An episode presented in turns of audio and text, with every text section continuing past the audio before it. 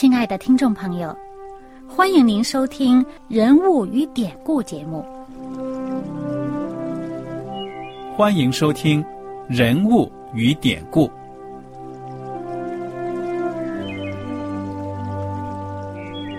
听众朋友们，当你读圣经的时候，不知道有没有过这样的想法？生活在几千年前的圣经人物，与我们这生活在二十一世纪的人有什么相关吗？那些古时候缔造了历史的伟人们，只是些令我们感叹而望尘莫及的对象吗？那些败坏了品德的小人和有负圣托的失败者，难道只是为了让我们嗤之以鼻吗？在这个人物与典故的节目里，我和小燕将与大家一起，通过圣经中的人物和他们的事迹，看看我们能从他们的故事中得到哪些启发，以便用正确的态度来对待我们每天所面对的生活和挑战，共同奔走天国的旅程。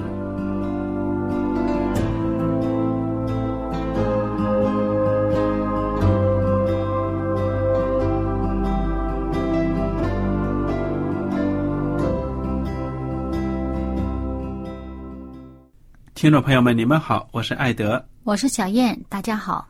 很高兴又能跟您坐在一起来研究圣经当中的人物与典故。上一讲呢，我们学习到了《使徒行传》第九章，描写呢扫罗他在去大马士革的路途当中奇遇耶稣基督的这个过程。当时扫罗呢拿着耶路撒冷的犹太人。发给他的公文，好像是我们现在所说的介绍信，要去大马士革呢，逼迫那里的基督徒。结果快走进大马士革的时候呢，就见了异象了，说天上呢发出大光来，照着他，扫罗就扑倒在地上，听见一个声音说：“扫罗，扫罗，你为什么逼迫我？”扫罗就接话了：“主啊，你是谁？”那个声音说：“我就是你所逼迫的耶稣。”哇！当时呢，跟扫罗一起行走的人呢，站在那里说不出话，听见声音却看不见人。扫罗呢，从地上起来了，怎么着？发现自己呢，竟然失明了，眼睛看不见了。别人拉着他的手啊，把他领进大马士革。这三天的时间呢？看不见东西，也不想吃，也不喝。那么这三天肯定对他是一种煎熬。哎，在大马士革还有一个门徒，基督徒叫亚拿尼亚。上帝就在异象当中对他说：“你起来，去到一条大街，在这个犹大的家里呢，有一个人。”是大树人，名叫扫罗，他正在祷告呢。那么，你进去呢，就按手在他身上，叫他眼睛能看见。亚拿尼亚一听这名字扫罗，他马上有反应了。他说：“这是大名鼎鼎的。”哎，对呀，我听见许多人说啊，这人怎样在耶路撒冷杀害你的圣徒啊，苦害逼迫他们。并且啊，他这次来大马士革可是拿着祭司给的权柄啊，来捆绑基督徒的。主就对亚拿尼亚说了：“你只管去，他是我所拣选的器皿，要在外邦人和君王并以色列面前宣扬我的名。我也要指示他，为我的名必须受许多的苦难。”上帝的话都讲的这么清楚了，亚拿尼亚呢就去了，真的到了那一家。看到了扫罗，就把手按在他的身上。这亚拿尼亚呢，真的是好基督徒。上帝一指示他，他马上就明白。本来对扫罗呢，真的是非常的，可以说是一种戒备，甚至呢，说的不好听，说不定还有点恨呢。嗯，来逼迫我们基督徒。但是你看，他一进门，圣经描写他，他把手按在扫罗身上，说什么：“兄弟扫罗。”在你来的路上向你显现的主，就是耶稣打发我来，叫你能看见，又被圣灵充满。你看，一下子在主耶稣里面呢，曾经是一个是逼迫者，一个是被逼迫者，就成了兄弟了。哎，他张嘴就说兄弟。对呀，如果你对某个人呢，你根本就没有善意，你会张嘴说兄弟吗？嗯，很难呢。而且呢，我们看到这个呃，《使徒行传》二十二章的十二节呀，这个扫罗后来在描述这个亚拿尼亚的时候，他说啊，那里有一个人名叫亚拿尼亚，按着律法是虔诚人，为一切住在那里的犹太人所称赞。嗯，这个亚拿尼亚不只是信耶稣基督的犹太人，呃，称赞他，连住在那里的那些其他的。呃，法利赛人也好，其他的那些犹太人也都称赞他，因为他按着律法，他都是虔诚的人。对、无论怎么看，嗯，所以我们看到上帝的律法嘛，对基督徒仍然是有效的，因为它是道德的律法，对不对呀？嗯。所以不要说，哎，有的人就说了，你们基督徒啊，就信耶稣了，什么律法都不顾了，其实这是一种误解。爱上帝的人肯定会爱他的律法的了。嗯，那好，话说回来呢，这个亚拿尼亚用这番话安慰了扫罗，又把上帝对他的呼召呢传达给他，那这两项呢就吻合了，就好像扫罗从上帝那里听到的话语一样，对不对呀？嗯，而且呢，我们知道那个扫罗自己在《使徒行传》二十二章里面，呃，他回忆啊，说说。他说：“主啊，我当做什么？”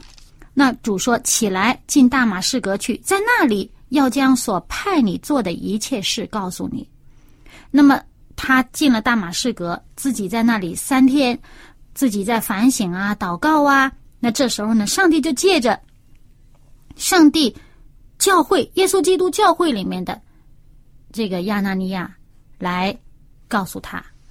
那么我们见到这个二十二章里面，这里面讲到呢，二十二章呃《使徒行传》二十二章十四节，他就讲到这个亚拿尼亚说的话，他说：“我们祖宗的上帝拣选了你，叫你明白他的旨意，又得见那译者听他口中所出的声音，因为你要将所看见的、所听见的对着万人为他做见证。现在你为什么单言呢？起来！”求告他的名受洗，洗去你的罪。嗯，所以说这个《使徒行传》，这个扫罗的经历，还有这个他从上帝那里听到的很多话，在第九章并不是很详细的记出来了。嗯，而是在他后来回忆的时候，嗯，更加的补充了。他在对人讲道的时候，讲到他自己的。这个经历的时候呢，就补充了。那么我们见到第九章，这个亚拿尼亚使他的眼睛得看见之后呢，他就起来受了洗，对了，吃了饭就健壮了。你说这个扫罗的眼睛医治好，这个场面也是挺神奇的啊。嗯，说当时这个亚拿尼亚一按手为他讲这些话，扫罗的眼睛上好像有鳞立刻掉下来，嗯，他就能看见。于是起来受了洗，吃过饭就健壮了。你说这有鳞掉了下来，我想我自己在想啊，他看见的大光伤到他的眼睛，会不会跟突然间产生了白内障一样啊？嗯，曾经我们有一个牧师啊。他就是他那时候，呃，为了急着要帮学校里面电焊那个什么学生用的这些篮球架子，他就自己去电焊，也没有那个挡着的东西。哎呦！啊，就结果到晚上了，那个看不到，他还问他妈说：“你怎么还不开灯？”啊，原来是他已经看不到了，视网膜烧坏了啊，烧坏了。结果他就祷告啊，因为当时那个地方也偏僻，又没有医生。妈妈就跟他一起祷告，真的，他就眼睛上就有东西下来，就看看到他眼睛上好像皱皱的这样的了，然后那个那个外面那层东西就脱下来了，脱下来就看到了。所以啊，我们也要保护好自己的眼睛啊。像你说的，做电焊工，这样的工作你不保护眼睛那是不行的。嗯，那么这里面我们差得远了哈。其实呢，这里面我们见到呢，使徒保罗明明的这是上帝亲自呼召的一个使徒，上帝呼召他，把很大的使命交托给他，要他呢去做的。但是呢，上帝有没有跳过自己的教会？耶稣基督，耶稣基督自己所设立的教会，他有没有跳过呢？当然没有，没有。他还借着他自己教会里面的他所立的使者，他所立的仆人，去接洽这个使徒保罗。嗯，这扫罗呢，就在大马士革呢，和跟其他的基督徒同住了些日子，就在各会堂里宣传耶稣，说他是上帝的儿子。嗯，凡听见的人都惊奇呀，说：“哎，在耶路撒冷残害求告这名的，不是这人吗？并且他到这里来。”特要捆绑他们带到祭司长那里的，怎么现在跟基督徒站在一个战线上了？但是扫罗越发有能力驳倒在大马士革的犹太人，证明耶稣是基督。嗯，这扫罗的确是有学识的。嗯，他后来在他写的书信当中啊，也都讲了自己的一些背景，所以上帝拣选他，使用他。真的是对自己的福音工作呢，是一个非常大的一个增进、推进。好了，那么接下来呢，我们来看看啊，现在这个扫罗，他为了传福音呢，也招惹了犹太人的记恨了。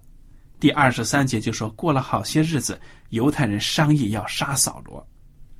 那么这个计谋呢，被扫罗知道了，结果呢，描写他怎么样逃脱呢？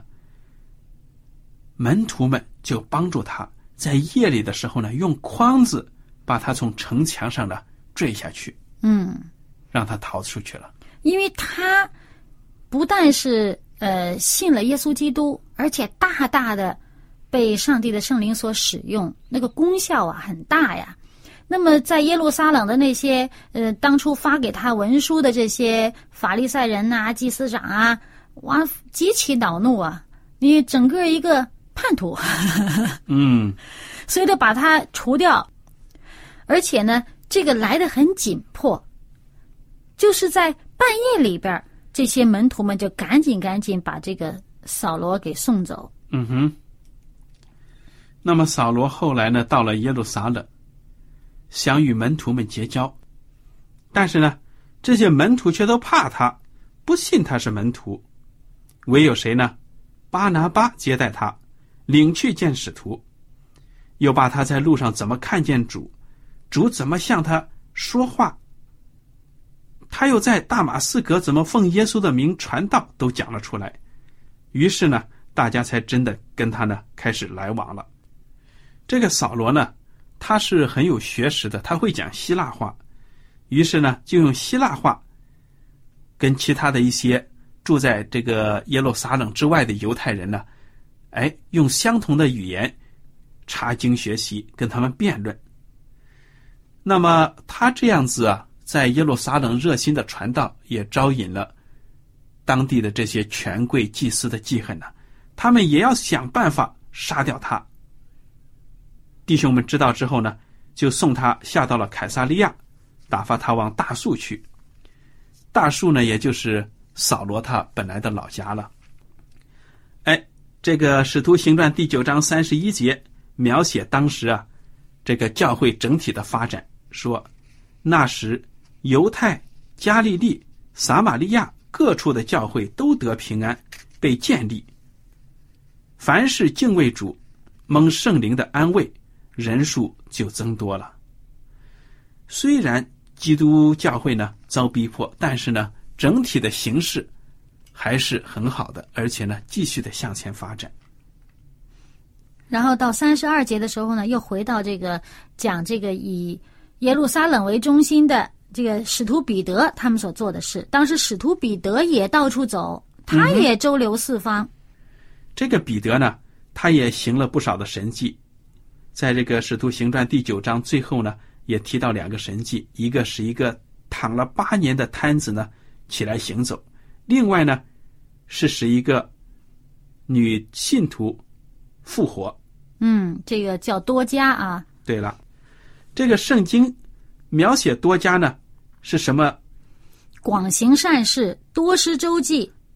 哎，对了，你知道我们现在基督教界呢有一个叫多加会，就是用来做慈善的。嗯，就是采用了这个女信徒的名字，这就是来历了。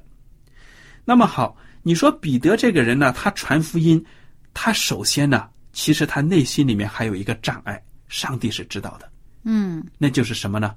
他对外邦人的看法。哎，对了，他觉得这个福音应该是给犹太人的。对了，而且他作为一个犹太人呢，他觉得犹太人是一个上帝拣选的一个圣洁的民族。那些外邦人呢，不可交。他觉得外邦人污秽。对了，虽然他身为基督徒已经这么多年了，他心里面还有这个障碍。而且当初耶稣去传福音，带他们到外邦的地方传福音给外邦人的时候啊，哎，他那个时候他心里边也有这个障碍，觉得耶稣怎么会把福音这好好东西给了外邦人呢？对呀。那么上帝就要来拯救彼得了。说实在的。彼得有着这种想法呢，是一个很大的遗憾，对圣公的一个阻碍啊！上帝要帮助他克服这个障碍。而且他在这个信徒当中影响力很大，像他这样想法的人也蛮多的。对了，他是极具代表的。嗯。那么怎么着呢？就有一个叫哥尼流的意大利的军官，罗马的军官，百夫长。哎。他是敬畏上帝的人呐，而且全家都敬畏上帝，还周济百姓。那么，上帝的天使怎么着呢？就向哥尼流显现了，说呢：“你去请彼得来。”哎，告诉他那个彼得住哪儿？对了，哎，那么这些兵呢，按照吩咐就来请彼得了。哎，而且这个哥尼流啊，还请了一个虔诚的兵呢。嗯，也跟他一样，都是信上帝的兵了，来请这个彼得。说明在那个时候，罗马帝国还是有宗教信仰自由的。嗯，各种宗教是百花齐放。嗯，哎，那好，这些兵呢，快走到彼得住的地方。第二天的时候了，这个彼得武正啊，上房顶祷告。这个时候饿的肚子也有点昏了，突然看了异象了。什么异象啊？天开了。有一物降下，好像一块大布，系着四个角垂在地上。哎呀，里面是各种各样的走兽、昆虫、飞鸟。就有声音对彼得说：“起来，宰了吃。”彼得一看说：“不行啊，这是不洁净的动物啊，不能吃。”第二次有声音对他说：“上帝所洁净的，你不可当做俗物。”这样一连三次。彼得都没有吃嘛，所以那东西就升上去了，收回去了。哎，彼得心里面正在猜疑，并没有让他吃。对了，那么彼得心里面就在疑惑，这意象到底什么意思呢？梆梆梆梆，就敲门了。正想着呢，正想着呢，就有人来了。就是哥尼流派的这个士兵，说：“请你呢去我们主人家里那里去，他是敬畏上帝的。”彼得呢就请这些兵住了一宿，次日呢。就跟他们一同去。哎，而且圣灵跟他说话了。嗯，圣灵跟他说：“有三个人来找你，起来下去和他们同往，不要疑惑，因为是我差他们来的。”圣灵要不提醒他，他一开门看见罗马兵，还不定有啥反应呢，对不对呀？所以要不是圣灵说啊，他还真不想见这些外邦人。又一听呢，人家说我们的百夫长、我们的长官呢，也是敬畏上帝的。请你去，彼得呢，就答应了。第二天他们就去了，对不对啊？而且呢，这个来的人还告诉彼得说啊，说我们这位敬畏上帝这位长官，他是蒙一位圣天使指示，叫他请你去他家，嗯，听你讲话呢。那这两下子一对，就非常明白上帝。给他的这个意向了，对不对啊？嗯。有一个天使指示，你看这些人是我派来的，去那边也说是天使给我们长官讲的，哎哎，他就知道这是上帝叫他去，但是他当时脑子还没转过味儿来，那个意向跟他有什么关系？直到呢，他去那边，哇，那个哥尼流已经请了一大屋子的人，亲戚朋友都来了，在听他讲道。哎，这个彼得一进去，哥尼流呢就要拜他，那他赶紧说：“哎呀，我也是人，你不要拜我，快起来。”然后见到这么多人，彼得就开始向他们讲道。嗯哼。那么彼得讲了讲啊，这哥尼流，人家全家呢也都信，对不对呀？而且呢，他一开始开场白跟人家讲了，他说：“你们知道，犹太人和别国的人亲近来往本是不合理的，但上帝已经指示我，无论什么人都不可看作俗而不洁净的。”嗯哼。所以呢，邀请我来，我就没有推辞。所以你看，彼得刚才讲的这句话，就把他自己在房顶上见的那个意象解释出来了。嗯，那有的教会呢，利用意象当中得到的指示，说：“哎，你看，上帝说了，这些不洁净的东西现在都可以吃了，上帝洁净过了。”其实啊，这个意象指的不是那些动物来当食物，而是指呢，这些动物呢，在犹太人的心中呢，被看成是。好像是跟那些不洁净的外邦人一样。对呀，当初耶稣不是呃呃说那个话，借人家的话来讲出门徒心里的想法嘛，说不可以把圣物丢给狗吃。嗯哼，啊，也是用这样的方式嘛。对呀，因为他们把这些外邦人都看成是那些不洁净的动物啊什么的。对了，所以弟兄姐妹们千万不要拿着彼得在房顶上看的意象呢，就误认为呢。是给我们借口，让我们可以吃那些不洁净的动物，不是这样子的。而且呢，彼得呢，他还解释了，他说：“我真看出上帝是不偏待人，原来各国中那敬畏主、行义的人都为主所悦纳。”嗯，对了，在耶稣基督里呢，我们都是一家人了。而且事实上呢，彼得的讲道呢，这些听的人都信了。那彼得他说这话的时候，上帝的圣灵就降在一切听到的人身上。真的是太好。这四十四节就这么说。对，接着呢，四十五节说，那些奉割礼和彼得同来的信徒，见圣灵的恩赐也交在外邦人身上，就都稀奇，因听见他们说方言，称赞上帝为大。于是彼得说：“这些人既受了圣灵，与我们一样。”谁能禁止用水给他们施洗呢？就吩咐奉耶稣基督的名给他们施洗。你看看，说明之前这耶路撒冷的这些门徒们呢、使徒们，他们的封建思想啊，还是存在的啊。可能之前还真的真的不敢跟外邦人施礼的，嗯，是受洗的这个礼。现在呢，就打破了这个禁忌了。这些。意大利人、罗马人呢，又请彼得呢住了几天。对了，他们给那些人施洗呢，都是给那个行了割礼的人施洗很多。嗯哼。所以这一次从彼得呢，他彼得本人他才敢给那个没有受割礼的人施洗。嗯。所以后来到这个使徒呃这个形状后面呢，还有一些争论呢。就是那些外邦的，在外当在外邦信了主的，呃，然后和这个耶路撒冷信了主的这些人还有一些争论呢，就是认为，哎呀，你们受洗，呃，也要受割礼，嗯，还有这些争论呢。你看看，作为一个传道人，真的是不容易。嗯，彼得就这样子呢，回去之后就有人批评他了。嗯，怎么着呢？第十一章一开头就说了，哎。那些奉割礼的门徒和他争辩说：“你进入未受割礼之人的家，和他们一同吃饭了。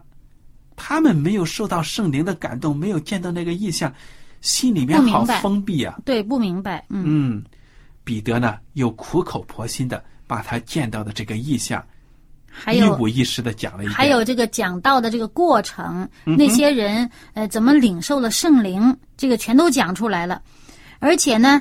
这个彼得后来他自己总结这段话的时候，他说：“上帝既然给他们恩赐，像在我们信主耶稣基督的时候给我们一样，我是谁能拦阻上帝呢？”嗯。那么众人听见这话就不言语了，只归荣耀与上帝，说：“这样看来，上帝也赐恩给万邦人，叫他们悔改得生命了。阿门。所以弟兄姐妹们，我们看到呢，早期的教会啊，在信仰的信念上，还有一些实际的运用上啊，跟我们现在的教会一样，常常呢都会有面临着这样那样的挑战。有的时候呢，我们人按照人的固有的一些偏见，甚至是封建的思想，把上帝的手脚呢想要束缚起来，但是。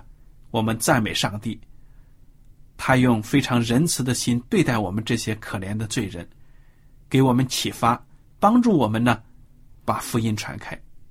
希望弟兄姐妹们应该秉着爱心，把耶稣基督的福音呢传给所有的人，而不是说呢，嘿，我看着那个村子啊，那里的人呢不配得福音，怎么怎么着，他们不会悔改的啦。